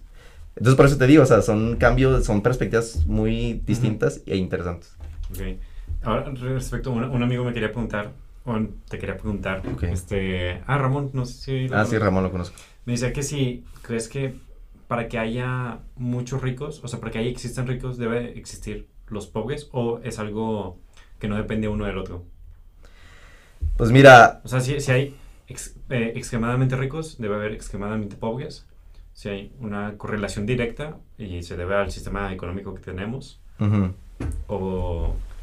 Pues mira, em, o sea, yo creo que eso parte, por ejemplo, a partir de cómo está construida nuestro sistema ahorita, uno diría, mm, o sea, pues que naturalmente, ¿no? O sea, si ves una sociedad, digamos que mm, ponemos a 20 individuos en un lugar En un lugar. y no, no existe nada, va- van llegando. Ahí, eh, bueno, eso es muy interesante porque de hecho, por ejemplo, en filosofía política, ahí, de ahí hacen este tipo de planteamientos para intentar responder que somos por naturaleza, somos buenos, somos malos. Bueno, otro tipo de cosas. eso, güey, donde... Porque de ahí parten, por ejemplo, Hobbes, ¿no? O sea, Hobbes diría, no, pues seguramente se van a estar matando, matando, y por eso necesitamos el Leviatán, que hoy es el Estado y tal. Pero, por ejemplo, en economía, ahorita si quieres te hablamos más de eso. Pero en economía, por ejemplo, yo digo, pues si tenemos recursos limitados, pues obviamente digamos, y los pones ahí a los 20 individuos, obviamente mucho va a partir de qué tan, cómo somos en naturaleza. Pero seguramente si aplicamos los principios que tenemos hoy en día, pues el que haga más negocios va a tener naturalmente más riqueza que los El que... que tengan más habilidad para negociar o para Sí, sí, vender, sí. ¿no? Y pues seguramente va, va a ser mucho, va a ser más rico que, que otros, ¿no? Y se va a crear como este tipo de pirámide. A veces lo que dicen es que, Pero por, Una de las por, naturaleza, si empiezan desde cero. bueno, aquí estamos planteando un supuesto muy drástico, ¿verdad? Supuesto, sí, sí, sí. Sí, sí, no, ay, no sé qué, qué seríamos por naturaleza. Y ahí, ahí entra la filosofía política, ¿no? Por ejemplo, Hobbes, que es uno, un filósofo político, en su libro Leviatán, habla que, bueno, en síntesis, de que somos malos por naturaleza, entonces probablemente habría, pues, caos, literalmente, y por eso necesitamos un Leviatán. El Leviatán, él lo llama como este ser que necesita poner mano dura prácticamente. ¿no? Como el gobierno sería, ¿o qué? Sí, como por ejemplo el Estado. O sea, se supone que nosotros, eh, pues se supone que eso da fundamento al Estado en el cual vivimos hoy en día, ¿no? O sea, nosotros sacrificamos ese derecho que tenemos, o sea, porque podemos matar, podemos asesinar. Pero nosotros para, digamos, civilizar de algún cierto sentido, pues reservamos ese derecho a un ente ajeno a nosotros Ajá. que se llama Estado y ellos se se encargan de aplicar la fuerza. Y es lo que de hecho es lo que le da fundamento a los estados hoy en día. Por eso creemos en los gobiernos. Y por eso el terrorismo tiene tanto efecto en los Estados Unidos. ¿Por qué? Porque el terrorismo lo que hace es darle justamente en ese principio básico. O sea que el... O sea, porque dirá, bueno, aquí ya me desvié del tema. No, no, pero es no, bastante no, no, interesante. Porque el otro día leía, o sea, el terrorismo, ¿por qué tiene tanto efecto? El terrorismo se le considera una estrategia militar muy efectiva, que no tiene mucho tiempo. Bueno, según yo. Pero, por ejemplo, cuando pasó lo de las Torres Gemelas, o sea, son eventos muy particulares, muy menores, con poco, o sea, matan poco a comparación de, por ejemplo, una guerra, pero tienen mucho efecto. Mucho impacto. ¿Y por qué tienen tanto efecto? Porque, Sí, por ejemplo, en los Estados Unidos ellos esperan, bueno, todos esperamos de nuestros gobiernos que nos protejan. Entonces, por ejemplo, imagínate, van y atacan la civil, lo común, ¿no? La civil, Ajá, el- el- lo público. lo público, y pues sienten que el gobierno ya es incapaz prácticamente de protegerte de estas amenazas. Ujú. Entonces, Entonces y- causa desconfianza del gobierno. sí, sí, sí. Y pues si uno desconfía del Estado, pues prácticamente es atacar ese fundamento y es, bueno, quedarte sin Estado sería una anarquía y está complicado. ¿no? Bueno, pero ahí, por ejemplo, el terrorismo, o sea, realmente no pasa eso. O sea, realmente no desconfías del Estado. O sea, no, pero por eso tiene tanto efecto, ¿sabes? Porque, mira, el terrorismo, o sea, son estrategias, son eventos que tienen costo de vida, evidentemente, pero son muy pequeños, Ujú. pero tienen tanto Pero un efecto. impacto muy grande. Exactamente, y ese, yo creo que, bueno, ese impacto tan grande se da porque nos sentimos ya prácticamente que estamos ante el riesgo de que en cualquier día voy a ir caminando por la calle y puede que me pase eso a mí o a mi Ujú. familia. Entonces eso, justamente por eso lo relaciono con esto del fundamento, o sea, porque tú ya no puedes ir caminando o no espera que puedes ir caminando tranquilamente porque el Estado está.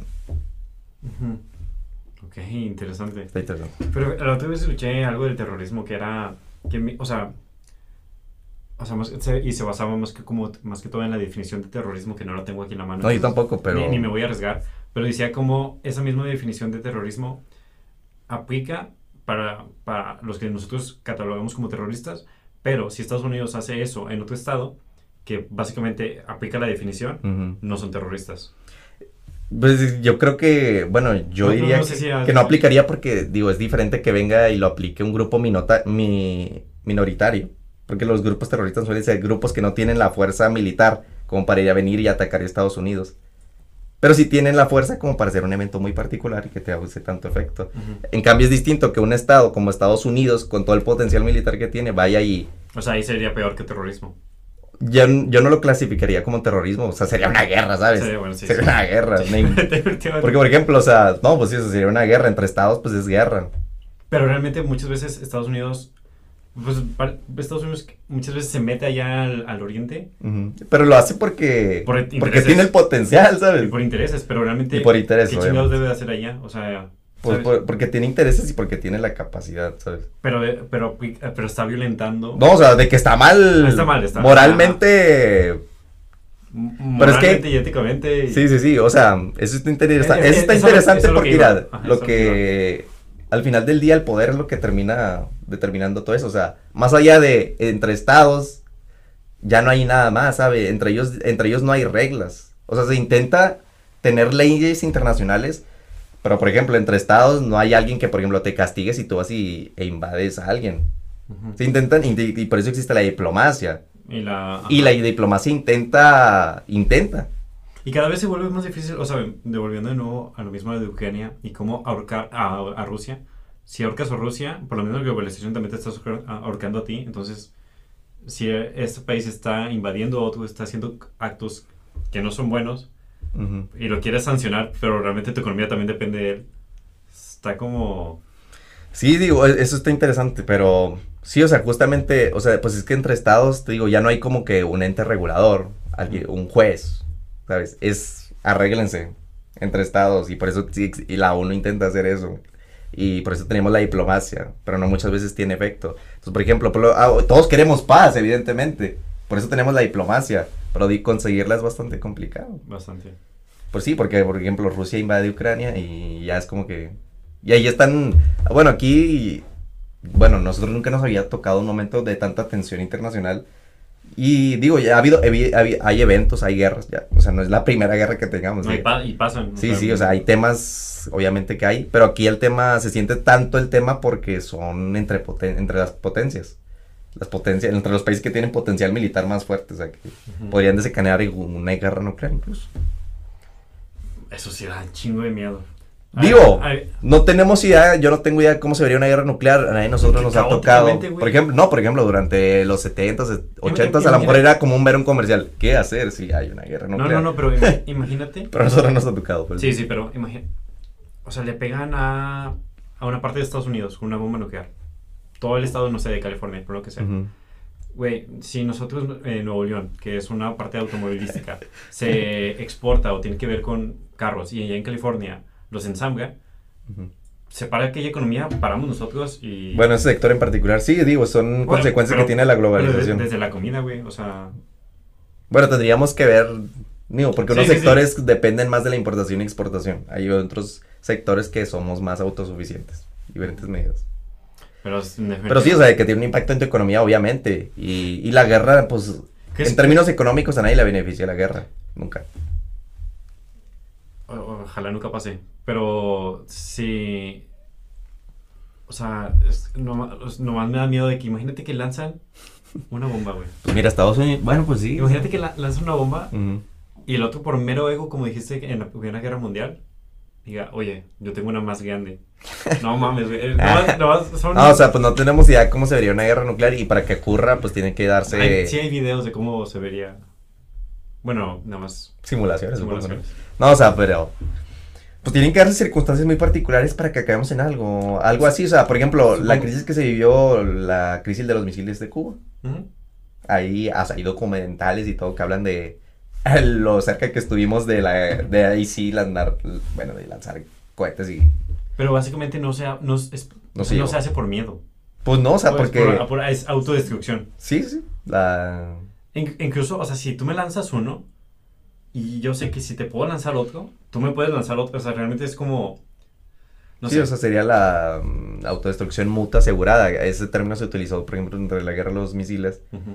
Y que justamente según por, bueno, dentro de las negociaciones por eso se llegó, fue posible llegar a un acuerdo, pero sí, o sea, la Unión Soviética ya tenía sus misiles aquí en Cuba apuntando a Florida, que es lo más cercano. Y nosotros, Estados Unidos tenía Pearl Harbor, creo que era, o dónde era, donde tenía hacia Rusia. Bueno, o sea, Estados Unidos Bueno, tiene, digo, la potencia militar más grande del mundo, o sea, tiene en todos lados, o sea, en el, en, bueno, empezar, tiene en Europa, en sus países aliados, los que fueran parte de la NATO, justamente, de la OTAN en español, pues ahí tiene bases militares, y ahí seguramente tiene cohetes apuntando. Uno de los últimos temas es acerca de, pues el tema de, pues, no, no muy profundamente acerca de capitalismo, pero en general de, ahorita el sistema económico en el que nos estamos basando es mucho capitalismo, si se puede, pudiera decir así. O sea, no es libre mercado, pero es como una combinación. No, híbrida. pues, o sea, somos una, la mayor parte del mundo fu- funge bajo una Lógica capitalista. lógica capitalista. Obviamente la, la idea del libre mercado, al igual que otras, puede considerarse yo creo que una utopía, sí, sí. Es imposible llegar al libre mercado, pero sí se intentan aplicar todos estos fundamentos. Entonces, con excepciones, y de hecho, pues al terminar la Guerra Fría, pues se- se hegemonizó la lógica capitalista. porque era lo que proponía Estados Unidos para el mundo. Eh, entonces sí, o sea, justamente la mayor parte del mundo y los que han tenido mayor crecimiento, o sea, sí, fungen bajo una dinámica de este estilo. Ya de ahí hay teorías de desarrollo, de cómo lograrlo. ¿Crees, crees pero ya es diferente. Se pueda quitar, o sea, por ejemplo, porque ahí, o sea, el capitalismo solo es una etapa, ¿no? Ya hemos pasado por antes ismos, o sea, feudalismo, no sé cuál sigue, mm. ahorita estamos en el capitalismo, este, que tuviera que pasar, o que tuviera, o sea, que tipo, o, hay una idea de que puede seguir después de un, del capitalismo. un capitalismo. Pues, porque no, porque sabemos que no es sostenible, sabemos que no es humano, sabemos que... Pues sabemos que es funcional. Sabemos que es muy productivo, pues sabemos que es funcional, o sea, funcional en comparación a otros sistemas que hemos tenido, ¿sabes? Por ejemplo, las economías planeadas, pues no funcionaban. ¿Las economías planeadas qué son? O sea, las centralizadas, ¿no? Que desde el Estado, por ejemplo, hace todo, como parece, como, por ejemplo, el comunismo, así lucían más o menos en la Unión Soviética. Pues tenía, no funcionó tan bien, ¿sabes? Dentro de los sistemas económicos que hemos tenido, pues encontramos ahorita en esta fase, hay muchas propuestas de cómo, pues sí, no, porque, o sea, hay muchas críticas, obviamente es, natural. Y hay propuestas de cómo a lo mejor puede cambiarse el capitalismo. Hay, hay distintas fases, ¿no? O cómo la tecnología puede ayudar, o, supongo. Supongo que, es que, supongo que la tecnología va a ser un parteaguas en cómo podemos pasar de fase, por así decirlo. Pues no lo sé, o sea, dentro de la economía, o sea, la tecnología es un factor de producción. No sé si lo estás viendo como factor de producción. Yo lo estoy viendo como herramienta, ajá. Como herramienta, como. Sí. Pero, ahorita también estaba pensando, o sea, la herramienta puede, pensé idealmente que pudiera ayudar a disminuir esta brecha o, o tener como mejores tecnologías, formas de gobierno, económicas, no sé, políticas. este, pero también la economía puede polarizar aún más económicamente la sociedad, ¿no? O sea, tener aún más ricos y aún más pobres. Bueno, o sea, es que esto depende de cómo se va desenvolviendo, o sea, digo, el capitalismo ofrece como que un marco ya de cómo se va aplicando, pues va cambiando, por eso te digo, o sea, hay teorías de desarrollo que le proponen, bueno, debería hacerse esto, debería hacerse otro, y hoy la forma en que tratamos de impactar en la economía, pues hace a través de política pública, política económica, y pues sí, o sea, cambiar como tal el paradigma eh, es complicado porque, digo, la economía como cualquier otra área no es, o sea, utiliza de otras disciplinas, yo creo que para llegar a eso se va, se requiere mucha filosofía entre ellas o sea, requiere cuestionar principios y pues sí, o sea, tomaría tiempo. Hoy yo no me he topado, o sea, con algo así, pero lo que sí se ve es cómo podemos mejorarlo, cómo a lo mejor, qué propuestas pueden servirnos para reducir la brecha de desigualdad, la pobreza. Eso es lo que pasa. Y pues sí, o sea, la economía no está aislada, obviamente también se, se ocupa de muchas otras cosas, sociología, que también últimamente en los últimos décadas ha tenido un papel fundamental la filosofía, no se diga, que muchas veces se ve rara la filosofía, pero la filosofía la verdad que ofrece respuestas. Ayuda mucho. Ayuda a pensar. Te he perdido a cuestionar de... No, o sea, es fundamental, o sea, la, para, o sea, la filosofía es, es, yo diría que la base de todo. la, base, la, base, de todo. De ahí empezaron las ciencias y, y lo demás. Exactamente. Amigo, pues acabando con el tema de economía, este, te quería preguntar, este, una amiga me presentó un caso, te lo quería presentar. no es como el que platicamos en cafetería. No, no, ocurre, no, muy particular ese caso, muy particular. este, este, es más leve. Y es, ¿qué prefieres, amigo? Que todos olviden quién eres y empieces tu vida desde cero, o sea, desde ahorita. Nadie recuerda quién eres. Eso, eso suena como Spider-Man, ¿no? sí, sí. No lo había pensado. Pero sí. O que tu vida quede estancada. Es decir, no haya un progreso significativo en tu vida. Es decir, desde, pues, o sea, de que no eh, puedas adquirir más cosas, tu, trabajo es el mismo, este, pero todos te recuerdan, tu familia te recuerda. no, yo, o sea, pero en cuanto a estancamiento, ¿qué se refiere con que quede estancada? Pues supongo que sea muy monótona. O sea, realmente así me dijo mi amiga. Se puede, estar a interpretaciones. Supongo que sea muy monótona. No digo, pues así son las vidas de casi toda la gente, ¿no? O sea, monótonas, te conocen, pero monótonas, o sea, si eres un godín, o sea, pobrecito. Yo probablemente soy un godín. Ay, sí, entonces, bueno, no, la, opción, la primera opción. O sea, pues ninguna de las opciones me molesta. Digo, la segunda es bastante real. Y la primera, pues ofrece una oportunidad para hacer algo diferente. Si es que no pierdes la memoria, porque eso no lo mencionaste. Ajá, si sí. tengo memoria de lo que ya me ha pasado, pues puedo hacer cosas, aprender de los errores. Ok. ¿sabes? No, si, si, si tú no recordaras quién eres, ahí sí estaría muy objetivo. No, o sea, de que no recordar qué ha pasado en tu otra vida, ¿no? Ujú. Entonces, te dirías por la... Yo creo que la primera también... O por sea, sí. O sea, ninguna de las dos me molesta. porque la segunda es, como que una vida promedio. Sí, es cierto. Como mucha. Digo, hay mucha gente. Digo, la mayor parte de la gente. A menos que sean un hilo, a menos que sea un Elon Musk o algo así, ¿no? O sea, Deja, no, güey, no te vayas... son, las medidas no, son monótonas. no te vayas tan lejos con Elon Musk, o sea... No, o sea, mucha gente, o a sea. menos que no seas de tal parte de Monterrey. No, o sea, a de- menos que tengas una vida así muy. Ujú, Que formes... sí, ajá. Sí. Este, pues, Complicado. por, por último, algo que quieras compartir acerca de tus hobbies. Güey, tocas guitarra. Bueno, no sé si qué tanto. Pues te digo, me gusta. Cantas. Juegas No, fútbol. Bueno, o sea, ¿te gusta cantar? Me Sí, sí. es bueno cantando. Pues intento. No, pero te digo, tengo muchas áreas de interés. Obviamente me gusta leer, me gusta tocar guitarra, Boxeo. el me gusta el, el deporte en general. O sea, aunque no, el gym me gusta, pero correr. O sea, a veces nomás estoy en mi casa y me salgo a correr. Y qué más me gusta. Bueno, en series así casi no veo. Pero últimamente eh, me, eh, me estoy agarrando gusto por el cine.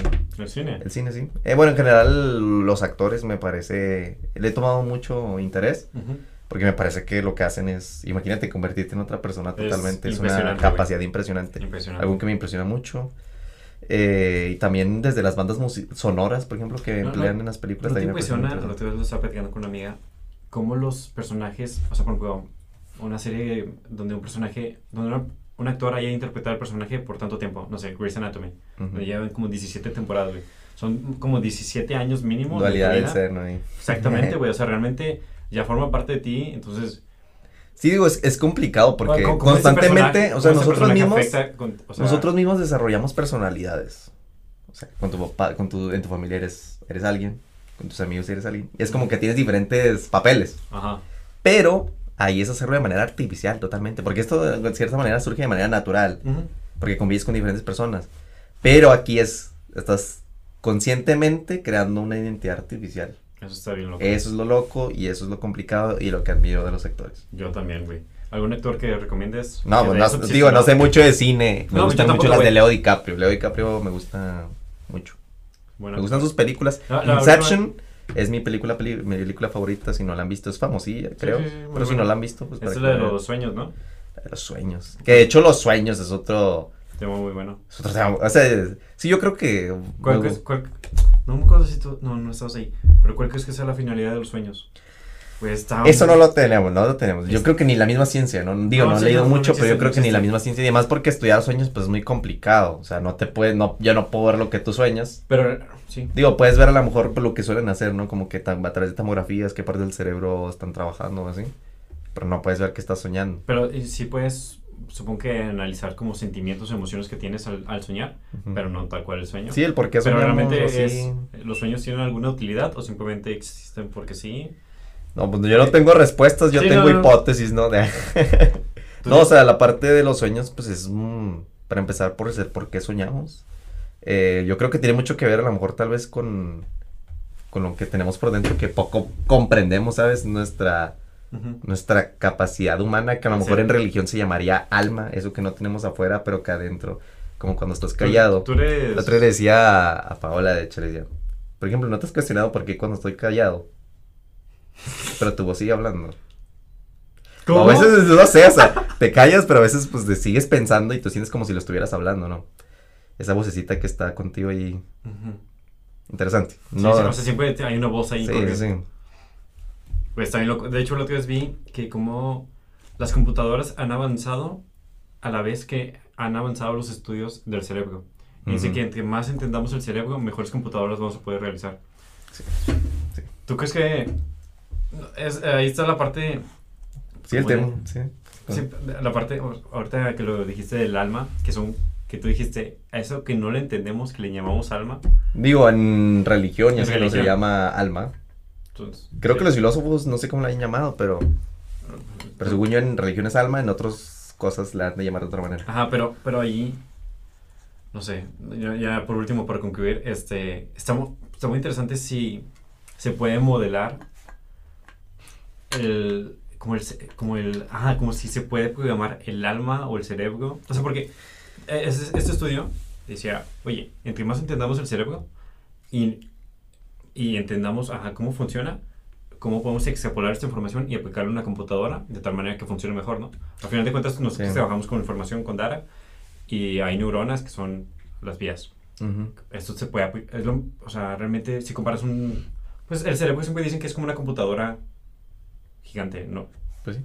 Pero tenemos cosas que, pues justamente por eso yo creo que las, computa las computadoras, por eso, todavía no nos causa tanto miedo, creo yo, porque todavía creemos que hay ciertas cosas humanas que, Que, que nos no van. de ella. Exactamente. Si se logra algo así, que tenga algo así la computadora, pues ahora sí vamos a decir, ah, caray, Que, no mames, ¿quién somos? ya ha pasado, ¿no? Pero sí, o sea, pues de hecho sí, ahorita toda la inteligencia artificial así intenta replicar las redes neurológicas a, computa a computación. O sea, yo, y está, Está muy interesante. está muy interesante porque, pues sí, o sea, no, ya tenemos robots que nos ganan en todo, o sea, de que en ajedrez, en, el otro estaba viendo en, clase me encargaron ver un juego Go, que es famosísimo en el oriente, Ujú. que incluso para algunos se considera una de las ocho artes, algo así, complicado. Tú- es- estaría muy loco porque si llegamos a simular, o sea, si llegamos a simular la inteligencia artificial de nosotros, que nos asegura que nosotros no estamos siendo, o sea, no estamos en una simulación. Está muy bueno, pero no tengo la respuesta para eso. Nomás No, es- pues es que- Un tema muy- es un tema no solo filosófico, es un tema de físico. La otra vez te voy a pasar una... Bueno, yo creo que está físico y luego físico y luego ya... Bueno, filosófico, Filosófico, para ¿no? entenderlo, pa- para, entender qué, qué pedo. Para darle una... Güey, imagínate que descubrimos que somos una simulación. No, digo, digo, hay muchas teorías, hay muchas teorías, no sé qué tan probable es que seamos una simulación. Es una de las teorías, es una de las posibles Que estemos determinados sería eso. sí, o que sea, estemos determinados. Porque simulación, bueno, a, a como yo lo Sí, lo es- también, sí, Estaríamos determinados y por lo tanto programados de cierta manera. sí. Y claro. ahora sí, destino. Bueno, es que es el destino, no sé, sea, Pero ese destino sería como la programación que tienes. sí, puede ser. No sé, está muy No loco. lo sé, está muy loco porque de todas las opciones al final del día siempre hacemos una cosa nada más. Entonces como no tenemos... Pero tenemos libertad. es que la paz, eh, digo, ¿qué acabas de decir? ¿Qué barbaridad que- que somos libres en eso. En cuanto a nuestras elecciones. Ajá. Pues hoy ya no sé, hoy ya no sé. Pero la No, no, no, es complicado No me acuerdo de quién, e- de quién era esa explicación que decía, de un filósofo, que decía, nosotros pensamos que somos libres hasta que nos damos cuenta que no, no teníamos opción. Es que... O sea, por ejemplo, eh, explicaba, tienes dos puertas y dice, y dice, oye, elige la que tú quieras. Y luego tú agarras una y entras. Tú puedes entrar. Ah, ok. Tú piensas que fuiste libre de elegir. Ujú. Cuando realmente la otra puerta había una pared. O sea, realmente era una puerta falsa. Realmente nunca tuviste opción. Entonces, es como un ejemplo. Digo, es una pregunta bastante complicada porque... No, pues de hecho la libertad, pues es una de esas ideas que como humanos o sea, tiene un valor enorme. Sí. O sea, porque yo a veces me, bueno, a veces nos pregunta, me pregunto, o sea, como que, o sea, si pierdes la libertad, es como que la libertad es como que un, o sea, si pierdes la libertad, pierdes la esencia casi de ser humano, ¿sabes? Porque de cierta manera creemos que la libertad es de esa capacidad. eh, pon- puedes poner un ejemplo nomás para... Yo te puedo poner el ejemplo de, pierdes la libertad. Cuando te casas, pierdes la libertad de andar con cualquiera. Es un ejemplo. Pero realmente... ¿Verdad? Sí, ah, sí, sí. pero, ajá, No, sí, sí, es un ejemplo. No sé si tú tenías alguno más... O sea, como que quiero entender, pero no, realmente no nos imaginamos sin libertad. No es que, por ejemplo, lo podemos aplicar a nuestro sistema socioeconómico. Ajá. No, por ejemplo, si tú vives entre una democracia y una dictadura, por ejemplo. O sea, en una democracia, se supone que las democracias están diseñadas para que cada quien pueda maximizar su libertad, ¿sabes? Que cada quien haga lo que quiera y el Estado pues ahí está para intentarte a maximizar esas libertades que tú tienes. Ujú. No sé. Pero, por ejemplo, eh, pues en una dictadura Güey, es que justo... Eso, eso es otro tema que te es tenía como que tú ya no tienes capacidad de todas tus libertades. Si tú quieres, por ejemplo, criticar, por ejemplo, en China intenta, intenta ir a criticar a Xi Jinping, Ujú. a ver, qué- a ver si amanece. O en O en Corea Norte. O sea, de países así, ¿sabes? Intenta, o sea, esas libertades, digo, bueno, pues si pierdes la libertad es como que... Pero sí, podemos irnos un poco más profundos y cuestionar si realmente tenemos libertad, porque no somos racionales. Y al, no somos, al no ser racionales, de cierta manera también nos hace susceptibles. ¿sabes? Nos hace susceptibles. Porque, digo, todos los días, digo, la mercadotecnia lo hace bastante bien. Sí, sí, Creemos sí. que estamos agarrando un ofertón, pero realmente No, alguien o sea, estuvo atrás diseñando ese ofertón. Sí, sí, sí. O sea, Cuando tú- realmente no es un ofertón. Aguas con el buen Tú fin. puedes pensar. tú, piensas tú piensas, vas a Telcel Sí. y ves todos los teléfonos. Tú piensas que elegiste ese teléfono porque tú quisiste. Ujú. Cuando realmente en tu camino de tu casa a Telcel viste mil anuncios de este teléfono. Ujú. ¿Fuiste libre? Bueno, y no solo digo, las empresas lo hacen también porque ellas lo que hacen es generar dinero. Sí, sí, sí. sí. Dinero. Pero ahí, ahí- ahí el chiste es preguntarte. Ajá, güey, pues pasa desde la vida, pues el tema de, de nuevo económico. Este. ¿Realmente eres libre de hacer lo que quieras? Pues no, o sea, tu contexto te condiciona un chingo. Pues sí. Sí, Yo creo que la libertad tiene ciertos grados, no Sí, sé. sí. Podemos analizarla desde ciertos grados, podemos ir hasta lo fundamental. Pero sí, o sea, si perdemos la libertad, yo creo que en cierta medida, pues la libertad es lo que nos hace, pues explorar nuestra esencia como humanos. O la ilusión de libertad. Sí, o la, o la ilusión de libertad ya. Sí, es un tema muy bueno. No lo pensaba sacar tan profundo. Pero amigos, creo que terminamos, güey. Creo que esto va a ser como una hora y media, según yo calculo. No, no sé, pero sí, ya hablamos tanto ¿De cosas. No, me va a costar un chingo editar esto. No, perdón. No, no, no, no, Perdón. No, no, no. Güey, me lo pasé con ganas. Este, salieron temas muy chidos. Este, Diego, un gustazo haber tenido aquí, güey. Denle like a este video, compártenlo, díganlo, para que Diego tenga versión 2. Sí, y apliquen a líderes del mañana. Y apliquen a Líderes del Mañana, es una gran oportunidad. En general apliquen a varias becas. Sí. Apliquen. Bueno, pero yo vengo promocionando líderes del mañana, entonces. A mí no me pagaron ni un sponsor aquí. Ay, perdón. Ay, perdón. Ah, está bien. Pues nada, amigos, ¿o algo más Eso que es decir, güey? No, pues. Nada que. Pues le echen ganas. Chinganas. Este. Y no pierdan el optimismo. No pierdan el optimismo. Sin comentarios. Adiós, amigos. Chao, chao. Ahí. Me lo pasé con ganas, bye. Ah, está bien raro ya no escuchar cosas, güey. Se siente raro. Güey, me lo pasé con ganas. A mí también, Jerry. Muchas gracias No, güey, a ti, güey. por la invitación.